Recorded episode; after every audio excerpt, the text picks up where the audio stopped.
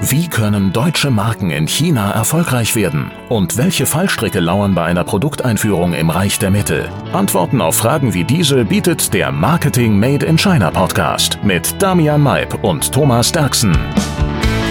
Dann begrüßen wir nochmal erstmal alle Hörerinnen und Hörer des Marketing Made in China Podcast vor den Rundfunkgeräten und äh, freuen uns, dass wir heute in München sind auf einem auf unserem ersten Live-Podcast quasi.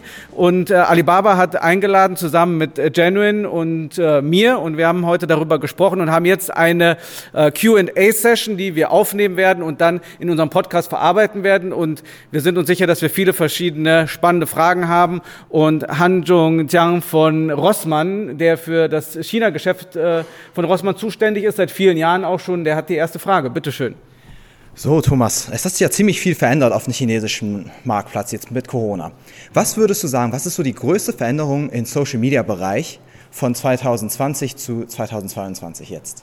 Also die größte Veränderung ist, dass die Leute gereizter geworden sind. Ich glaube, das sieht man ja auch in Deutschland. Ne? Also ich habe gestern noch eine Schlägerei im Zug erlebt, hier im ICE. Das habe ich vorher auch noch nie gesehen. Nein, also man muss schon sagen, dass ähm, Social Media wie einige andere Bereiche auch von Corona profitiert hat. Ne? Also das hatten wir ja auch zum Beispiel, äh, hatten wir über das Leuchtenbusiness gesprochen, ne?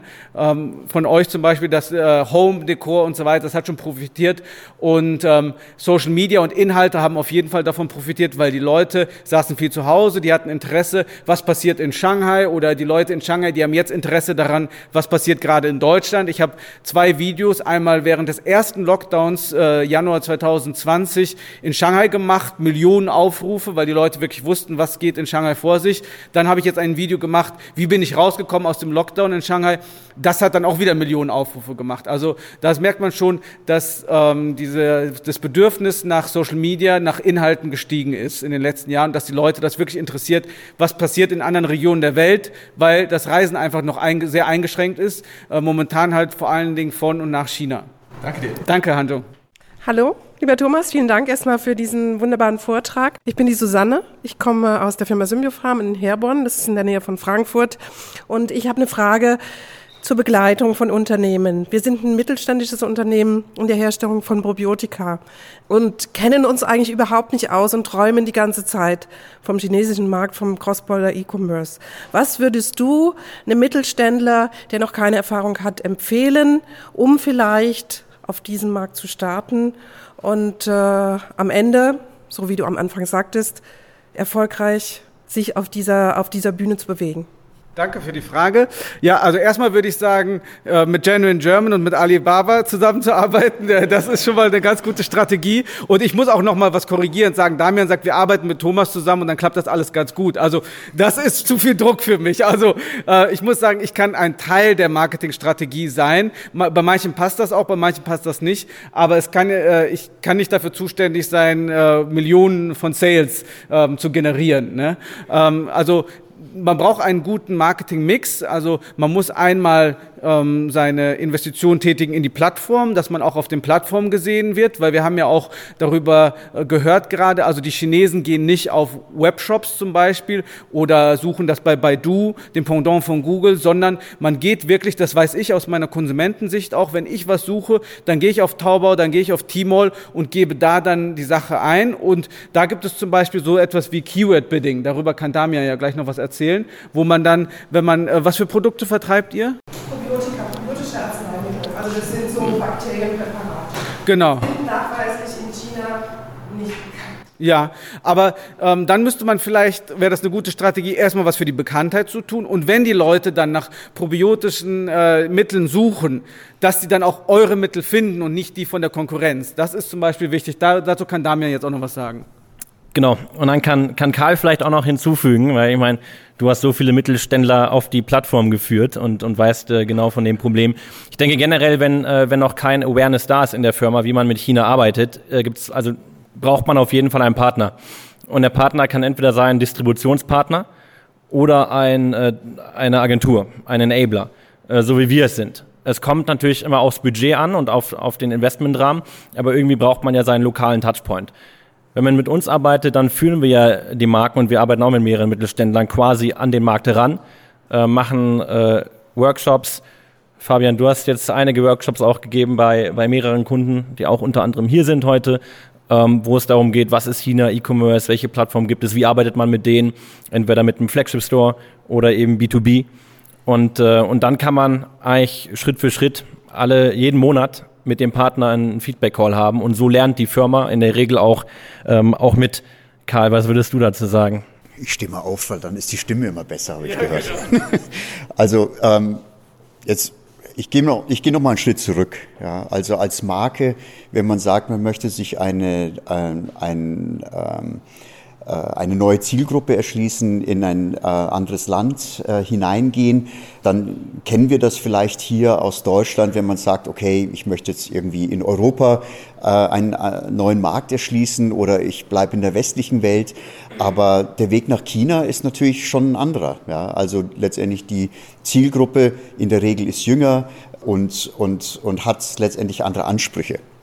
Und viele, viele renommierte Marken müssen auch erstmal sich darüber Gedanken machen, äh, wer ist denn meine Zielgruppe? Ja, also wenn man das in, im, im Automotive oder in der Automobilindustrie anguckt, dann ist der durchschnittliche Neuwagenkäufer um einiges jünger als jetzt hier in Deutschland. Ja, also da muss schon eine Marke seine Hausaufgaben machen und überlegen, wer ist meine Zielgruppe, was will ich dort erreichen, ja, und dann äh, letztendlich mit einem Umsetzungspartner, äh, einem sogenannten TP, mal überlegen, äh, in welche Richtung äh, äh, muss ich da gehen und letztendlich einen, einen neuen Markt erschließen das ist ähm, nicht einfach.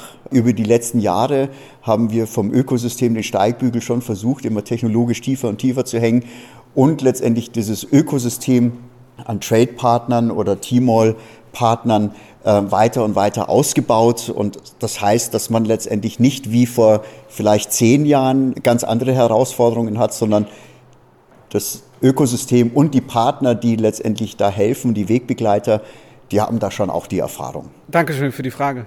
Ja, bitte. Ach, sehr, jetzt ist das Eis gebrochen, sehe ich. Ne? Also danke nochmal, äh, Hanjung, für, für den Eisbrecher. So, die, äh, das weiß schon, die Firma Victorinox. Genau, also mein Name ist Ben, Firma Victorinox. Wir sind der Hersteller des bekannten Schweizer Taschenmessers. Und mich würde interessieren, also wir haben ein großes China-Geschäft schon und sind auch sehr aktiv. Und mich würde interessieren, weil wir gerade evaluieren, ob wir mit dem KOL eben zusammenarbeiten sollen, ich persönlich bin immer sehr skeptisch, wenn ich da jemanden habe, der 20 Millionen Follower hat, aber jeden Tag im Prinzip eine andere Schönheitscreme in die Luft hält und, und sagt, die ist toll und das ist die beste und wie authentisch ist das? Und, und ich glaube, da ist ja auch so ein bisschen diese Skepsis, die bei uns immer größer wird gegenüber diesen Influencern. Und was würdest du denn uns empfehlen, zu sagen, nehmen wir jemanden mit einer großen Reichweite oder vielleicht eher jemanden, der in diesem Outdoor-Bereich drin ist und, und, und eben jeden Tag in den Wald geht und schnitzen geht oder irgendwie Kanus zusammenbaut? Was vielleicht authentischer ist und zu unserem Brand mehr passt? Oder sagt man eben, ich gehe voll auf Reichweite und versuche da. Ja. Also wenn ihr einen deutschen Influencer in China kennen würdet, der das auf Chinesisch macht, würde ich den natürlich empfehlen. Nein. Äh, also das ist eine sehr gute Frage, die du äh, ansprichst, weil äh, die Zahlen in China, das sehen wir auch oft, die müssen oft mit äh, Vorsicht genossen werden, weil man nicht genau weiß, wie viel äh, Reach hat man. Also man hat vielleicht sehr, sehr viele Follower, aber wie viele Leute erreicht man wirklich und dann auch Leute aus der Zielgruppe. Wir haben ja schon über die äh, Malerwerkstätten, über die Lackierwerkstätten Städten gesprochen und äh, es gibt tatsächlich einen Trend in China, der für euch auch interessant wäre. Das sind sogenannte Mikro-Influencer, also kleine Influencer, die nicht Millionen Follower haben, die vielleicht 10.000, 15.000 Follower haben, die aber sehr, sehr loyal sind. Und da gibt es in China auch sehr, sehr viele im Bereich Outdoor, darüber haben wir ja schon gesprochen. Und ich glaube, das wäre eine super Gelegenheit für euch, mit denen zusammenzuarbeiten, weil die oft kein großes Budget verlangen, natürlich weil die weniger Follower haben und auch sehr, sehr loyale Follower haben. Da haben die vielleicht nur 10.000 Follower, aber davon sind ähm, 2.000, 3.000 wirklich welche, die jedes Video gucken und die auch äh, immer die Produkte kaufen, wenn es da Empfehlungen gibt. Und oft ist das so, dass man dafür auch überhaupt gar kein Budget braucht, sondern man sagt, wir stellen dir die unsere, ähm, unsere Hero-Produkte zur Verfügung, du benutzt sie, du kannst sie in deinem Video benutzen, du kannst sie nachher behalten und dann machen die auch gerne einfach so nur Werbung für euch. Also das ist auf jeden jeden Fall eine gute Strategie und die, die, beste Strategie ist natürlich so ein Mix, dass man das mal ausprobiert. Also man kann die äh, großen Influencer zum Beispiel benutzen, aber das äh, durch die hohen Budgets, die die großen Influencer verlangen, dann ähm, kann man das natürlich nicht oft ausprobieren. Aber wenn man sagt, man hat einen guten Match, dann äh, könnte man das machen und dann aber wirklich über diese Mikroinfluencer gehen. Und wir merken das natürlich auch, also 80, äh, 85 Prozent der Anfragen, die wir bekommen, lehnen wir auch ab, weil wir einfach nicht dahin kommen möchten, wo du sagst, das sagt, äh, der AFO macht ja alles für jeden, sondern es geht wirklich darum, es ist eine Marke, mit der ich mich identifizieren kann. Also wir haben jetzt hier zum Beispiel mit Rossmann schon zusammengearbeitet, mit Alipay, einer deutschen, einer chinesischen Marke, haben wir zusammen einen Livestream gemacht, der sehr, sehr erfolgreich war. Das ist äh, 2018 oder 2019 gewesen. Und das ist etwas, da ich bin ja ehemaliger Bankkaufmann, ich kann mich mit Alipay gut identifizieren, das interessiert mich und mit Rossmann natürlich auch, weil das eine sehr bekannte deutsche Marke ist und das war ein super Match. Und wenn ihr da jemanden findet, also von den Mikroinfluencern, wo ihr sagt, das ist ein super Match, dann wäre das eine Strategie, die ich auf jeden Fall empfehle. Kommt auch auf, auf äh, euer Ziel an. Ihr wollt ihr verkaufen oder, äh, oder Branding. Was man auch machen kann, zum, Thomas, zum Beispiel, wenn man sich dich leisten kann ne, und du eine, eine gute Story erzählst und auch eine, eine gute Reichweite hast, dass man dann wieder mit deinem Gesicht und deiner Story an die anderen Influencer geht und die dann eben vielleicht umsonst für ein Seeding für die Mikro-Influencer oder für einen günstigeren Preis, weil die vom Produkt überzeugt sind, äh, das dann auch wirklich machen. Oder ansonsten äh, direkt in die Livestreams gehen, wo äh, das eigentlich, wo, wo die Livestream-Schauer wissen, man hält da eigentlich jede Marke in den, in den Stream, nur die Performance muss dann eben stimmen, weil es dann eine Sales-Activity ist. Und dann versuchen wir immer gerne einen ROI-Guarantee zu verhandeln oder eben Commission-Only-Deals, die haben wir natürlich am liebsten, aber die werden auch äh, am wenigsten gemacht und wenn man sie macht, sind die auch nicht immer erfolgreich. Von daher, genau, es kommt aus Zielern, aber Thomas hast du schon sehr gut erklärt. Zeit für die nächste Frage. Bitteschön. Hallo, mein Name ist Peter Kaspar von Kalfani Süße Werbung. Wahrscheinlich nicht so bekannt. Bekannt ist eher unsere Marke Pulmoll. Wir sind äh, da auch schon im chinesischen Markt unterwegs seit einigen Jahren auf einem gewissen Niveau. Äh, ich bin ganz unverschämt und habe gleich zwei Fragen. Die erste Frage ist, wie wichtig ist es aus deiner, aus eurer Sicht, dass man auch im Retail verfügbar ist, also nicht nur online? Ähm, so ein bisschen der, ja, der Bogen vom deutschen Business her. Da ist es, glaube ich, immer noch nach wie vor sehr, sehr wichtig, dass man nicht nur online, sondern auch offline quasi im klassischen Retail verfügbar ist. Und die Anschlussfrage, ähm, wie wichtig sind äh, die Megathemen, die wir hier so kennen, vegan zum Beispiel oder ganz besonders das Thema Personalisierung, weil das spüren wir sehr, sehr stark, dass die Personalisierung sehr wichtig ist. Wie ist da der chinesische Markt äh, einzuordnen? Erstmal habe ich eine Frage. Schmeckt den Chinesen Pulmoll? Definitiv ja, es gibt unterschiedliche Sorten. Ähm, es geht aber nicht nur ums Schmecken, sondern es geht auch um die Wirkung. Und das schaffen wir ehrlich gesagt nicht, das zu transportieren. Okay. Zum Thema Retail, da kann äh, Damian was sagen, ne? Ja, genau. Ich fange an. Äh, Karl, wenn du dazu noch adden möchtest, äh, gerne. Ähm, ich glaube, es kommt wirklich auf die Produktkategorie an. Äh, Pulmol äh, nimmt man auch gern vielleicht mal mit an der Kasse.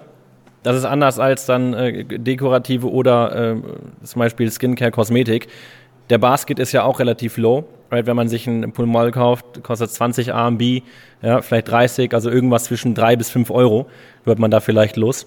Dann macht sich das ja auch auf die Profitability bemerkbar, die man dann im Online-Geschäft hat mit den Versandkosten.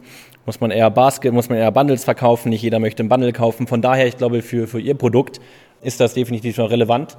Das gleiche haben wir auch bei, äh, bei MIT teilweise, ne? mit den Alcoholic Beverages. Ist auch noch ein offline äh, dominierter Markt aber für Marken, ähm, die im äh, Consumer Goods Bereich sind, direkt wie im zum Beispiel Kosmetik oder Personal Care, da muss man nicht zwangsläufig offline sein. Also mehr als 50 Prozent des Umsatzes bei vielen der Marken kommt auch online. Und wenn man dann als internationale Marke einen vernünftigen Online-Umsatz erzielt hat, dann sollte man Retail eigentlich im zweiten Schritt äh, anfangen, aber nicht im ersten. Bei Ihnen könnte das anders sein, müsste man sich nochmal genau anschauen. Äh, Karl, was meinst du dazu? Also ich habe nicht äh, viel hinzuzufügen. Es ist, ähm, ich glaube, wenn ich höre, dass äh, es verschiedene Geschmacksrichtungen gibt, dann ist das schon mal ein Learning, das ihr in China ähm, mitgemacht habt. Ja, weil also wenn ich äh, in der Apotheke bin und ich sehe Pulmol, dann sehe ich eine Geschmacksrichtung. Und in China ähm, ähm, braucht man da schon so ein bisschen die Abwechslung. Diese, um das zu ergänzen vom, vom Damian und vom, vom Thomas, diese Multi-Channel-Strategie sollte in der Kaskade tatsächlich äh, gesehen werden. Ja, also ähm, kostengünstig ist es auf jeden Fall über den Online-Kanal auszuprobieren. Ja? Und ähm, auf den Plattformen, wenn das T-Mall ist, hat dann auch die Marke die Möglichkeit zu sehen, in welchen Regionen. Ja? Äh, sind die Zentralen für, für, die, für meine Käuferschicht? Ja? Welche Produkte oder welche Geschmacksrichtungen äh, finden dort statt? Und dann kann man ja auch letztendlich den Weg gehen in sogenannten Pop-up-Stores und in, in der Art und Weise dann zu überlegen, ähm, man probiert es dort aus und, und geht so ein bisschen datengetrieben an die Sache ran, weil die Daten stehen ja euch zur Verfügung auf unseren Plattformen. Was Karl das gerade gesagt hat, interessant war es dann auch mit der, mit der Channel-Strategie, die wir vorhin besprochen haben. Auch ein klassischer Case für das Produkt wäre dann nicht nur ein, ein Flagship-Store zu haben, wo die eigene Marke präsent ist, äh, sondern dass man, dass man dann auch in Multi-Brand-Stores geht, sodass man gemischte Warenkörbe hat ja, um dann nochmal das Produkt irgendwie hinzuzufügen. Oder, oder auf den Tmall Supermarket zu gehen, wo du dann auch quasi mehrere Produkte von verschiedenen Marken in einem Paket äh, bekommst. Und zur zweiten Frage, da hatten wir ja schon äh, kurz drüber gesprochen, ja, oder die äh, Referenten von Alibaba. Also vegan und äh, ökologisch nachhaltig ist definitiv noch ein Nischenthema, aber es ist ein sehr, sehr äh, rasant wachsender Markt. Und es ist ein Markt, der in Zukunft auf jeden Fall eine sehr große Rolle spielen wird. Wir leben ja in Shanghai und Shanghai ist ja so ein Melting Pot. Da sind Leute aus der ganzen Welt, da sind Leute aus ganz China und da sieht man schon, dass das auf jeden Fall ein Trend ist, der kommt. Und oft ist es so, dass das, was in Shanghai passiert, das passiert dann irgendwann in ganz China. Und äh, was hier in Deutschland passiert, das kommt oder im Westen passiert, das kommt dann in zehn Jahren oder vielleicht sogar noch schneller fünf oder fünf Jahren vielleicht irgendwann in China auch an. Also wenn man jetzt schon einer der Ersten ist, der da mitmacht und der versucht und der sich da etabliert, dann wird man auf jeden Fall in Zukunft dann auch erfolgreich sein. Und ich glaube, das ist auch Standpoint von, von Alibaba. Und ihr seht, ihr seht das ja auch an den Zahlen, dass das auf jeden Fall etwas, ähm, was ihr ja auch beim letzten Double Eleven sehr stark betont habt, habt Nachhaltigkeit, ökologisch, vegan und dass das in Zukunft auch für den chinesischen Konsumenten auch sehr wichtig sein wird, auch wenn es momentan noch sehr klein aussieht. Dankeschön. So, bitteschön. Danke dir. Mein Name ist Thilo, Thilo Köppe. Ich bin hier vor Playmobil Brand. Äh, eine Frage. Es ist ja äh, zwei Erfolgsfaktoren für China sind ja Flexibilität und Speed. Die bringt ihr auf die Straße, ihr bringt die PS auf die Straße in China. Aber wir im deutschen Mittelstand sind nicht unbedingt äh, in Deutschland bekannt dafür, diese Disziplin auch tatsächlich top-performing äh, durchzuführen. Also weder Flexibilität noch Speed. Das heißt, ähm, you guys are somehow pushing the rope in a way, right? Wie kriegt ihr die Stammhäuser hin, dass sie flexibel werden und Speed aufnehmen? Da hatten wir einen guten Podcast zu mit, äh, mit Christina Osterdaum, äh, die Gründerin von Cosnova. Kenn, kennst sie auch, genau, Essence, Catrice, die beiden Kosmetikmarken, die haben das, äh, haben das sehr gut aufgebaut. Also es braucht auf jeden Fall Priorität. Äh, wir haben ja gesehen anhand der Präsentation und anhand der, der Marktzahlen, äh, China ist groß. Äh, also China sollte auch Priorität genießen und dadurch eben auch Top-Management-Attention, ja, also vom C-Level. Und äh, das so ein bisschen als Speedboat quasi ausgegliedert aus dem normalen operativen täglichen äh, Daily Business der Firma. Das haben die zum Beispiel ganz gut geschafft. Also es hat dann für ein, zwei, drei Jahre Management Intention vom CEO, vom CEO gegeben, der dann wirklich auch äh, monatlich in den Meetings partizipiert, um das Thema einmal anzustoßen und, äh, und eine eigene kleine Unit aufzubauen im, in Deutschland ähm, von Chinesen, also von, äh, von chinesischen äh, Nationals, die dann eben Englisch oder Deutsch sprechen und das dann in der Firma auch wirklich vermitteln können. Und dann gleichzeitig einen Partner zu haben in China, der das übernimmt, was man äh, zu Hause oder im, Euro, im, im deutschen Markt nicht abwickeln kann. Logistik, Performance Marketing etc äh, damit man den Speed dann eben transfert und dem auch eine gewisse Decision äh, Authority gibt, dass man nicht alles, jedes Wording äh, abstimmen lassen muss durch die PR-Abteilung, die ja ohnehin das Chinesische nicht lesen kann und nicht bewerten kann. Das heißt, da so ein bisschen mehr äh, Risiko fahren und das hat sich eigentlich bei uns äh, aus, ausgezahlt oder mit unseren Partnern. Karl nickt und gibt Daumen hoch. Und wenn man das schon anstrengend findet, dann muss man mal Markus Henne fragen. Der ist nämlich deutscher CEO eines koreanischen Unternehmens in Shanghai. Also der hat da noch viel, viel mehr Stress, als wir uns alle vorstellen können, oder? Ja, ne? Absolut, ja. Mhm. Aber gleiche, gleiche Fragestellung. Also das ist schon äh, sehr interessant, sowohl in der Channel Strategy, wie fängt man an, äh, wie auch in der Online Strategy, eher eher große Influencer oder Micro-KOLs. Wir haben uns dann auch eher für die authentischere Lösung mit, mit Micro-KOLs ähm, entschieden. Thomas. Und dann, wie geht's, wie geht's weiter im Verkauf? Muss ein Auto äh, auch online auf Plattformen stehen oder nur in den eigenen ähm, Webstores? Also gleiche Fragestellungen, die wir alle so gerade behandelt haben in den letzten zwei Jahren. Vielen Dank für die Frage. Hallo, Gregor Leopold. Ähm, ich bin von Global AMC. Also wir machen eigentlich Amazon, also quasi die andere große Plattform weltweit, ähm, haben aber auch immer wieder Berührung mit China-Themen und Fragen so von unseren Kunden, so nach dem Motto auch sehr stark äh, Pharma, Kosmetik. Und eine ganz spannende Frage, die wir letztens hatten, war eigentlich Skincare-Hersteller, Schwerpunkt, ich sag mal Outdoor-Bergsport. Ähm, wie relevant ist China durch die Winterspiele geworden und welchen Einfluss haben solche Events auch langfristig für Marken auf den Absatz? Weil das Thema Wintersport, also ich mache das, ich bin aus München auch privat sehr viel. Also China gilt jetzt noch nicht als die führende Wintersportnation. Ja, also inwieweit ist es aber relevant für Marken, da jetzt schon hinzugehen und so weiter und Nischen zu besetzen? Jetzt nicht nur, aber das ist jetzt halt jetzt ein praktisches Beispiel gerade auch. Ich weiß nicht, wer jetzt da das Mikro zuerst von euch braucht. Wenn ich zuerst darf. Ah ja, so. Ich, ich muss nur richtig halten. Also es ist ein gut, echt ein guter Punkt, weil wenn ich so, so ein bisschen zurückblicke an meine erste Zeit in China, da habe ich in dem ersten Jahr mal einen äh, Rennradfahrer gesehen. Ja, und habe mir gedacht, also ich fahre selber so ein bisschen Fahrrad, ja, und habe mir gedacht, also was macht denn der da? Ja, und dann sagen meine Kollegen zu mir, ja, Rennrad ist etwas, ähm, das ist so Outdoor-Sport, das passiert jetzt weil das äh, Klima, also letztendlich die Luftverschmutzung wird immer geringer, ja, und die Leute treibt es nach draußen und die wollen letztendlich das erfahren, ja. Alibaba ist ja auch ein, ähm, einer der Hauptsponsoren der Olympischen Spiele für ein paar Jahre und wir haben das natürlich auf unseren Plattformen sehen können. Ja, also dass letztendlich die, die äh, Winterspiele eine Rolle spielen und dass, ich meine, wenn es ein, eine kleine Bewegung in China ist, letztendlich in absoluten Zahlen eine sehr große für uns in der westlichen Welt oder im hiesigen Markt. Ja. Also es gibt in China gibt es letztendlich mehr Skifahrer als jetzt äh, in der Schweiz ähm, Einwohner oder so. Ja. Also ähm, da gibt es da gibt es Zahlen, die die dafür sprechen, dass man in, in diese Richtung denkt und auch in, in diese Richtung sich bewegt. Und von der Warte aus, wenn es letztendlich, wenn man nur den Hauch eines eines Trends sieht und hört, dann kann man davon ausgehen, dass das sehr schnell sehr groß wird. Ähm, und wie gibt es irgendwelche Erfahrungen von Alibaba, ähm, wie langfristig der Trend ist? Ja, es gibt ja ganz oft bei so Sportarten zum Beispiel, ist ja ein schönes Beispiel, so dieses, alle machen das eineinhalb Jahre lang oder ich sage immer diese Bubble Tea Stores in Deutschland, ja, die sind mal ein Jahr lang wie die Pilze aus dem Boden geschossen und ein Jahr später waren sie alle insolvent. Ja. Also wie ist denn das in China? Wie ist denn dann der langfristige Effekt für sowas? Weil das ist ja auch immer eine recht spannende Frage, wenn ich also wenn ich jetzt zum Kunden sage, guck dir mal China oder spreche mit Genuine oder Alibaba und dann sagt er mir, ja toll, jetzt investiere ich da einen sechsstelligen Betrag rein und nach zwei Jahren äh, fährt keiner mehr Ski. Blödes Beispiel wieder, ja, also.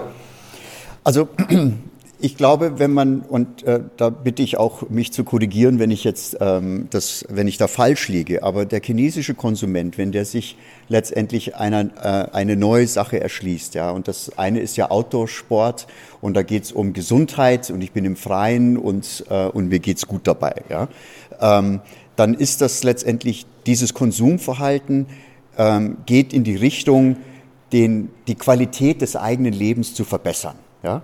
Also da geht's um meine Gesundheit und meine Ertüchtigung und ob mir das Spaß macht. Ja. Und in der Regel ist es so, wenn man jetzt in Deutschland die Kinder in die Skischule schickt, dann kommen von 30 Kindern ähm, äh, vielleicht zwei zurück, die sagen, da habe ich überhaupt gar keine Lust zu. Ja, ich spiele über Xbox oder so. Und genauso ist das letztendlich in anderen Ländern ähm, auch zu sehen. Ja, also das, äh, das darf man nicht in Phasen sehen. Ja, weil das, was hängen bleibt, ist, ist letztendlich die die Gruppe an Menschen, die dann begeistert sind für eine bestimmte Sportart und damit dann einfach weitermachen und ihre Freunde und ihre Verwandten damit begeistern, genauso wie das bei uns der Fall ist.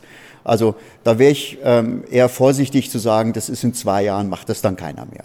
Ja. Und aus meiner persönlichen Warte muss ich sagen, in China ist ja jeder Influencer, das heißt, jeder dokumentiert und postet ja immer, was er, was er überall macht.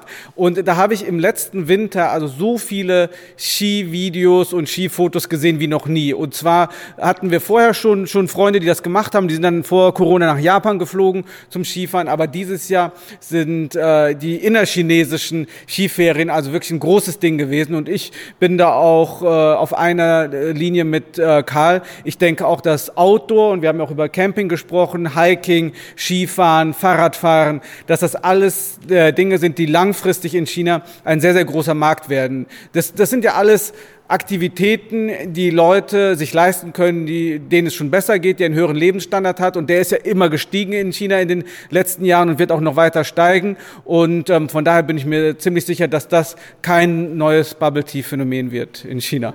Dankeschön. Genau, und äh, Eileen Gu, äh, über die haben wir auch schon mal bei uns im Podcast gesprochen, auch äh, ein großer äh, Skistar in China. Und äh, die hat auch noch mal richtig zu dem Hype äh, dazu beigetragen mit ihren Goldmedaillen. Hi, Steffen Raudis. Wir sind ähm, Werkzeughersteller aus dem Bergischen Land und äh, sehr stolz auch drauf, äh, Made in Germany draufschreiben zu dürfen. Und ähm, unsere Mannschaft in Shanghai macht einen exzellenten Job. Bin ich auch echt stolz drauf. Ähm, geht auch alles, alles auf deren Kappe da ist jetzt die, die große Frage. Die machen jetzt wirklich schon einen exzellenten Job, was deren CRM angeht. Jetzt ist äh, die, die, die große Frage, um die, die PS sozusagen noch mehr auf die Straße zu bringen, eine Multiplikatorfunktion zu haben. Welches gute Social CRM Tool ihr empfehlen könnt? Jetzt weiß ich natürlich, dass sehr viele Leute von Alibaba im Raum sind, deswegen kann ich mir die Antwort fast schon vorstellen. Ähm, aber ob, ob ihr sozusagen irgendwie eine Art von Goldstandard vorstellen könnt, wo ihr sagt, okay, das ist auf jeden Fall ein Tool, guckt es euch an, macht da mit. Und die zweite Frage, wenn ich so dreist sein darf, ist tatsächlich Social Listening. Das ist ein ganz, ganz wichtiger Punkt für uns, um eben auch KOLs für dich ausfindig zu machen. Darüber sind wir ja auch auf dich gekommen. Welche Tools ihr da in der Hinsicht empfehlen könnt, gerade auch vielleicht im KOL-Markt, weil wir eben als ein ziemlicher Nischenmarkt natürlich darauf angewiesen sind, zu, zu erkennen, welche KOLs, welche bestimmten Nutzergruppen und so weiter für uns interessant sind, weil natürlich das Thema Werkzeug ist schon so spezifisch, dass man da ein bisschen tiefer graben muss, weil das ist jetzt vielleicht in erster Linie erstmal nicht so groß wie zum Beispiel Kosmetik oder Petcare und so weiter. Genau. Ja, also zum, zum Thema Social äh, CRM, das ist in der Tat äh, schwierig.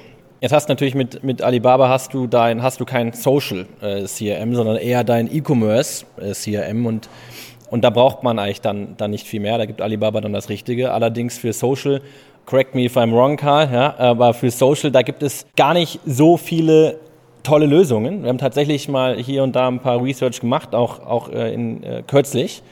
Und wir haben kein Tool identifiziert, was eigentlich across allen Channels ja, dich wirklich gut verbindet. Also über WeChat, äh, WeChat gibt es einige CRM-Tools, aber die konzentrieren sich dann im Wesentlichen nur auf WeChat.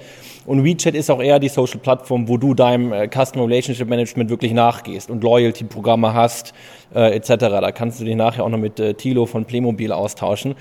Das habt ihr zum Beispiel echt gut gemacht. Gell? Aber dann über Xiaohongshu, also Little Red Book und, und Weibo und TikTok, alles zu aggregieren und zu wissen, wer ist dein Follower und wann sprichst du die wie an und die zusammenzulegen und Push-Nachrichten zu synchronisieren, ist beinahe unmöglich. Also wir kennen das aber aus Deutschland teilweise öfter auch äh, die Frage. Äh, die kam nämlich auch, wir wollen das alles schön in einem, in einem schönen CRM-Tool haben, mit allen möglichen Social-Media-Kanälen, alle Follower matchen, wo ist die Überschneidung, ja, wer ist da wo und das, es, ist, es ist eigentlich fast unmöglich, das wirklich gut zu tracken. Und dann die, die zweite Frage, die war über was nochmal? Social Listening. Social Listening. Pro, also es gibt Social Listening Anbieter, aber im Endeffekt machen die nichts anderes, als äh, die, die Plattform dann zu aggregieren. Es gibt da zwei große Plattformen, den Namen können wir später nochmal an, an alle Participants durchschicken. Aber im Endeffekt, äh, wo du es gut machen kannst, sind die Plattformen selbst. Also im Backend von, äh, von Xiaohongshu sehen wir als Agentur und auch im Backend vom TikTok und auf den anderen Social-Plattformen sehen wir als Agentur, äh, welcher KOL wächst gerade wie schnell und wer hat welche Interessensgruppe. Also wir können auswählen nach, äh, nach Outdoor, Glamping, Kosmetik, ja, Influencer, die relevante Zielgruppen haben, kannst du auswählen und dann bekommst du eben Listen und bekommst auch direkt die Reichweiten angezeigt und die Preise und quasi dann den Expected äh, Cost per Engagement. Okay, äh, kurze Zwischenfrage. Jetzt, jetzt sitzen wir ja im HQ und sind so ein bisschen darauf angewiesen, dass die Leute in Shanghai dann auch äh, diese Tools richtig nutzen und so weiter. Das machen die auch alles. Jetzt sitze ich da in, Shanghai, äh, in, in Wuppertal so ein bisschen und versuche dann natürlich auch so ein bisschen die Daten für unser eigenes äh, Data Analytics dann irgendwie abzugreifen. Gibt es da die Möglichkeit, dass man dann auch sagt, es gibt bestimmte TPs vielleicht, irgendwelche bestimmten Tools, wo man dann sagen kann, du hast deine API-Schnittstellen, das ist ja immer das große Problem wo dann auch irgendwie äh, gerade irgendwie äh, die, die großen Hersteller dann irgendwie sagen, okay, die, die Weibo API oder an, zu anderen Schnittstellen, die haben schlichtweg nicht.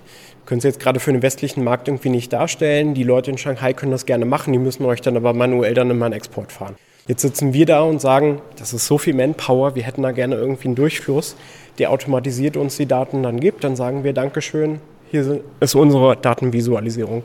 Ähm, ja, er ist in der Tat schwierig mit den APIs, aber wie du sagst, man kann sich das auch äh, quasi einmal runter, immer runterladen und, und scrapen und dann wieder auf einem anderen Server laden und dann aggregieren und dann äh, quasi mit einer ganz neuen API äh, an euer Data Tool äh, binden. Sei das Power BI oder ähm, irgendwelche Services von Google oder äh, wir nutzen auch, was ist das, äh, Salesforce etc. Also kannst du schon alles reinspielen.